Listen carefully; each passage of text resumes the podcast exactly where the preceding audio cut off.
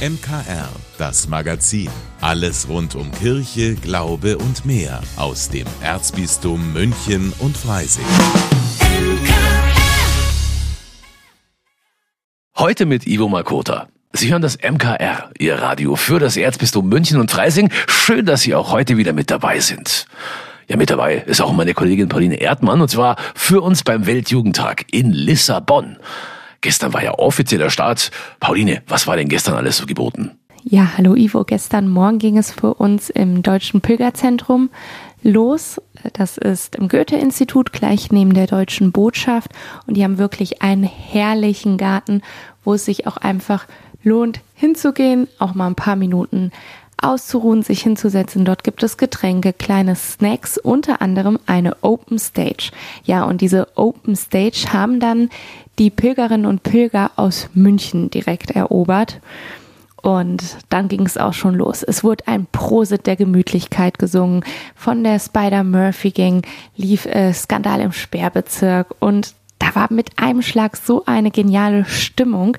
Die Jugendlichen aus den anderen Bistümern sind nach vorne gegangen, haben mitgeklatscht, mitgetanzt. Das kann man generell sagen, dass diese Gemeinschaft, die dort war, wirklich Wahnsinn war. Man hat überhaupt nicht gemerkt, dass die aus unterschiedlichen Gruppen oder Bistümern kommen, weil er einfach so ein Gemeinschaftsgefühl ist. Ja, das klingt nach richtig viel Spaß und einem ja richtig guten Start, liebe Pauline. Das freut mich sehr zu hören. Am Abend war dann der Eröffnungsgottesdienst, oder? Wie war's denn da? Puh, ja, bei der Eröffnungsmesse muss ich als erstes an ganz, ganz viele Menschen denken. Wir mussten vorher durch eine Sicherheitskontrolle und da haben wir Haut an Haut zusammengestanden. Da hätte auch kein Blatt mehr dazwischen gepasst. Die Stimmung, ja, also man merkte schon eine Vorfreude, dass da jetzt irgendwie ein Zusammenkommen ist. Ich habe es jetzt nicht als ganz so spirituell in dem Moment wahrgenommen, was aber definitiv der Fall war, dass sich alle Gruppen gegenseitig und auch untereinander total gefeiert haben. Ja, und ich denke, wieso die Stimmung und wieso das Gefühl vor so einem Eröffnungsgottesdienst ist, kann vielleicht der Michael besser sagen. Der ist nämlich Pilger der Münchner Gruppe. Ja, es ist einfach toll, wenn man merkt, wie weltumfassend unsere Gemeinschaft ist als Kirche. Wir sind nicht nur wir in München, Freising, wir haben hier nicht nur in Deutschland, auch nicht nur in Europa, sondern in der ganzen Welt. Wenn man sich hier umschaut, man sieht ein Meer aus Flaggen aus allen Nationen überall von der ganzen Welt. Und es ist toll, diese Gemeinschaft einfach zu spüren, wie sich die Leute für den Glauben begeistern, die jungen Leute und wie wir das einfach feiern. Ja, das klingt sehr schön. Da hat er recht. Pauline, gab es denn etwas, das dich am ersten Tag persönlich beeindruckt hat? Also, wir saßen auf einem Hügel. Somit saßen wir ein bisschen höher und hatten leider keinen direkten Blick auf die Bühne oder die Monitore. Aber dieses Bild, was sich dort abgespielt hat, diese vielen jungen Menschen, die alle ihre Fahnen aus den unterschiedlichen Nationen hochhalten. Da waren so viele Fahnen. Ich kenne nicht mal alle Fahnen. Was ich wiedererkannt habe, war äh, Schweden, Brasilien, Amerika ähm, und Deutschland zum Beispiel. Und ähm, ja, und einfach dieses Gefühl, man sitzt da, man feiert Gottesdienst und auch wenn man die Sprache nicht versteht, weiß man, an welcher Stelle gerade der Gottesdienst ist. Und ich hätte nicht gedacht, dass das auch ein Gottesdienst mit einer Eucharistie ist. Und das war einfach Wahnsinn, wie viele Personen da die Hostien verteilt haben, was sich für eine lange Schlange nachher für das Austeilen der Kommunion vorbereitet hat. Es ging wirklich 10 bis 15 Minuten nur Menschen mit Hostienschalen an uns vorbei, damit auch jeder die Möglichkeit hat, die Kommunion zu empfangen. Vielen Dank, liebe Pauline, für das Update und die ersten Eindrücke zum ersten Tag in Lissabon. Meine Kollegin Pauline Erdmann ist beim Weltjugendtag mit dabei und berichtet auch morgen wieder, was vor Ort alles los ist. Heute wird übrigens schon Papst Franziskus beim Weltjugendtag erwartet, der dann bis Sonntag bleibt und unter anderem mit den jungen Leuten den Abschlussgottesdienst feiern will. Madagaskar. Bei diesem Land denken vermutlich viele an ein paar Tiere, die aus einem New Yorker Zoo fliehen und auf Madagaskar stranden. Die Filme, behaupte ich mal, kennt wirklich jedes Kind. Wie es aber auf dieser Insel wirklich aussieht, das hören Sie in der aktuellen Folge der Reisewarnung, die heute erscheint. Meine Kollegin Brigitte Strauß moderiert ja diesen Podcast. Brigitte, es sieht dort nicht so aus wie im Film, oder? Irgendwie schon. Also eine traumhafte Strandkulisse, tropisches Klima und ziemlich viele Tiere, die es nur dort gibt, wie die Katters mit ihren geringelten Schwänzen oder andere Lemuren oder die Raubtiere, von denen die immer weglaufen, diese Fossa und total viele Chamäleonarten. Aber im Podcast geht's ja weniger um die Tiere als um die Menschen dort. Und die hat Christian Selper vor einigen Jahren besucht. Das klingt jetzt so, als würde er da einfach mal auf einen Kaffee vorbeischauen. Aber so einfach war das nicht, hast du mir erzählt. Genau. Er und der Fotograf mussten erstmal an die Ostküste kommen, dann mit einem Auto fünf Stunden fahren und dann sind sie nochmal mehr als fünf Stunden gelaufen, um in ein abgelegenes Bergdorf zu kommen.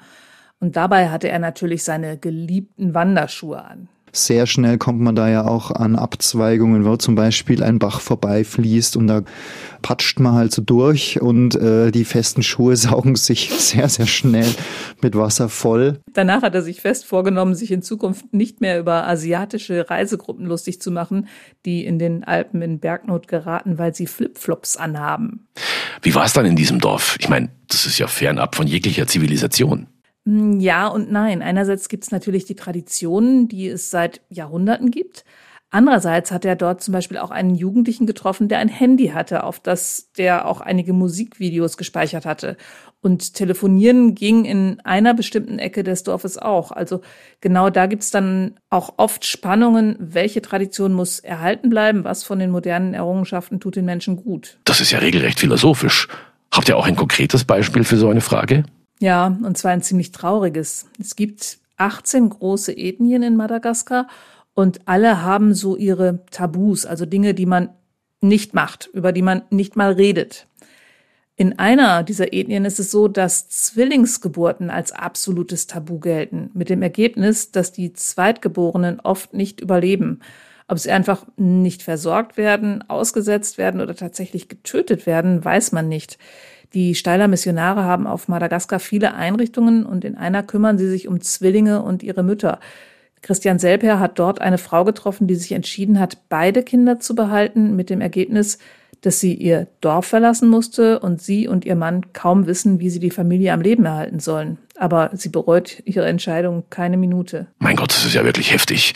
Wie gut, dass sich da was tut. Wer jetzt mehr über das Leben auf dieser riesigen Insel wissen möchte, die neue Folge Reisewarnung gibt's heute Abend im MKR gleich nach dem Gottesdienst ab 19 Uhr und natürlich jederzeit online unter münchnerkirchenradio.de und überall, wo es Podcasts gibt. Sie hören das MKR in der ersten Woche der Sommerferien, wobei man bei dem Wetter und den Temperaturen da draußen, würde ich mal behaupten, maximal an Osterferien oder vielleicht sogar schon an die Herbstferien denken könnte. Viele sind schon seit letztem Wochenende auf und davon in Richtung Süden. Andere starten schon bald und so einige bleiben ja auch in diesem Jahr wieder hier bei uns in Bayern und der näheren Region, denn auch hier bei uns gibt es natürlich jede Menge Erholung und viele schöne Ausflugsziele, die man oft gar nicht so wirklich auf dem Schirm hat. Auch die neue Ausgabe der Münchner Kirchenzeitung befasst sich in dieser Woche mit so einigen schönen Ecken im und ums Erzbistum, würde ich jetzt mal sagen. Bei mir ist jetzt mein Kollege Joachim Burkhardt. Joachim, Servus. Servus, hallo. Joachim, ihr wart in dieser Woche dem Himmel recht nah und dann auch noch an so einigen schönen Flecken hier bei uns im Erzbistum. Kann man das so sagen? Ja, wir haben uns mal umgeschaut, wo es Wunder zu finden gibt. Wunder, Naturwunder. Mhm. Ja, ich weiß, die Wunder, Wunder ist ein großes Wort, aber wir haben festgestellt, äh, manche Orte, die manchmal auch direkt vor unserer Haustür liegen, die sind so dermaßen schön, dass man wirklich staunen kann und ja, von einem kleinen Naturwunder sprechen kann. Mhm. Wo wart ihr da unter anderem? Ja, in allen Ecken und Enden des Erzbistums, vom Berchtesgadener Land, wo es zugegebenermaßen besonders schön ist bis äh, rauf nach Landshut, äh, Dachauer Hinterland und auch ganz nah an München. Das ist auch recht verblüffend. Ich habe das selber ursprünglich auch nicht fassen können. Äh, ich dachte, Stadt ist Stadt und äh, wenn du die Natur haben willst, dann musst du da weit rausfahren. Aber äh, unmittelbar vor den Toren Münchens gibt es auch kleine Naturschutzgebiete, die man gar nicht so kennt. Und da gibt es tolle Sachen zu entdecken. Zum Beispiel? Zum Beispiel seltene Blumen, die auf der roten Liste stehen, die du sonst nirgendwo zu sehen bekommst. Oder mhm. einen kleinen Urwald, äh, wo es wirklich aussieht wie im Dschungel. Also da darf man sich durchaus mal überraschen lassen. Also kann man sagen, ist die neueste Ausgabe der Münchner Kirchenzeitung auch so eine Art ja, Ferienreiseführer oder das kann man so sehen. Also wir haben da durchaus einige interessante Tipps aufgelistet und ich bin mir sicher, manches davon dürfte unseren Leserinnen und Lesern noch nicht bekannt sein. Ich habe also ganz bewusst versucht, auch eher unbekannte Sachen zu finden. Und ja, da darf man sich inspirieren lassen und durchaus mal das eine oder andere einfach ausprobieren. Okay. Was habt ihr sonst noch an Themen in der aktuellen Ausgabe? Ja, wir haben weiterhin unser spannendes Sommerrätsel. Und wenn es doch mal wieder sehr heiß und schwül werden sollte, dann bietet sich das besonders gut an. Wir sind nämlich unterwegs in Krypten. Wir steigen in den Untergrund der Kirche hinab und da ist es meistens schön schattig und kühl. Das ist natürlich auch mal eine Idee, absolut. Ja, diese Woche ist die Münchner Kirchenzeitung also nicht nur wieder sehr lesenswert, sondern quasi auch ein prima Ratgeber für einen richtig schönen Ausflug. Vielen Dank, lieber Joachim, für die Infos und deinen Besuch. Das und mehr also in dieser Woche in der neuen Ausgabe der Münchner Kirchenzeitung in und an vielen Kirchen hier bei uns im Erzbistum, bequem nach Hause geliefert und natürlich digital mit der Michaelsbund-App und auch als E-Paper. Wir wünschen eine gute Zeit beim Lesen. Was haben Ninja-Schildkröten, Urzeithaie und ein französisches Beziehungsdrama gemeinsam? Ganz klar, sie starten alle diese Woche im Kino. Bei dem Wetter definitiv auch eine Freizeitoption. Und deshalb jetzt für Sie die Film-Highlights der Woche. Was sind denn das für Dinger? Sehen irgendwie aus wie kleine Shreks. Die kleinen Shreks sind mutierte Schildkröten im besten Teenie-Alter, über die es schon so viele Comics, Serien und Filme gibt. Jetzt kommt ein Animationsfilm über die vier Helden dazu. Michelangelo, du hast Herz. Donatello, du die Weisheit. Raphael, du hast Mut. Und Leonardo, Ehre. Teenage Mutant Ninja Turtles Mutant Mayhem heißt das neueste Abenteuer der pizzaliebenden Schildkröten. Die wollen endlich von den Menschen akzeptiert werden und nehmen deshalb den Kampf auf gegen den Superschurken Superfly. Ihr seid kleine Schildkrötchen, ha? Nicht zu fassen, es gibt noch andere Mutanten. Das Kröten-Comeback besticht mit amüsanter Action und vor allem einem tollen Look. Wir registrieren eine erhöhte Wasseraktivität im Graben in 7500 Metern Tiefe. Was auch immer da unten ist, es will an die Oberfläche. Der weiße Hai lässt grüßen. In der Fortsetzung des Monsterfilms Mac zieht es Jason Statham wieder in die Tiefe. Ein Team aus Meeresforschern begegnet dabei erneut einigen der riesen Urzeithaien. Das ist der größte Mac, den ich je gesehen habe. Der größte, den überhaupt jemand gesehen hat. Das ist der Spitzenpredator. Auch der zweite Teil ist eher familienfreundlich geschnitten, ohne viel Blut, aber die Megahaie sind dennoch angsteinflößend. Ich war der Arzt von Mathilde. Ah, ich erinnere mich an den Arzt, ja. Aber der war wesentlich jünger als Sie. Das ist ja auch schon 15 Jahre her. Im französischen Beziehungsdrama Im Herzen jung sehen sich Shauna und Pierre nach langer Zeit wieder und es knistert gewaltig. Maman, hast du jemanden kennengelernt? Nur kennengelernt, ja. Aber das ist ja wundervoll. Aber die Liebe stößt auch auf Widerstand, denn die pensionierte Architektin ist wesentlich älter als der verheiratete Arzt. Im Herzen jung ist bewegend und kommt ohne Klischees aus. Ich werde bald 71 Jahre alt.